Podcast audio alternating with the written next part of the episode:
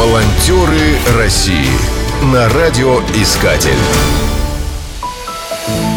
Антон Коротченко родился в 1994 году в Брянске.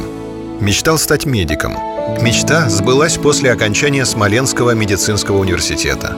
Он получил диплом по специальности «Лечебное дело». Поступил в ординатуру. В 2016 году ему предложили возглавить Смоленское отделение движения «Волонтеры-медики», и он согласился.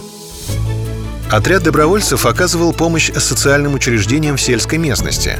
Во время поездок по деревням стало очевидно, что на селе катастрофически не хватает медиков. Чтобы попасть на прием к врачу, жителям деревень приходилось ездить в райцентры. Так родилась идея проекта «Здоровое село». Антон собрал команду врачей-волонтеров и стал ездить по деревням, чтобы оказывать медицинскую помощь на месте. Врачебные приемы волонтеры организуют в школах и домах культуры. Для диагностики используют современную аппаратуру. Делают УЗИ и ЭКГ, меряют давление. Кроме того, читают лекции по профилактике заболеваний и проводят мастер-классы по оказанию первой помощи. Большой популярностью пользуются занятия по неотложной сердечно-легочной реанимации.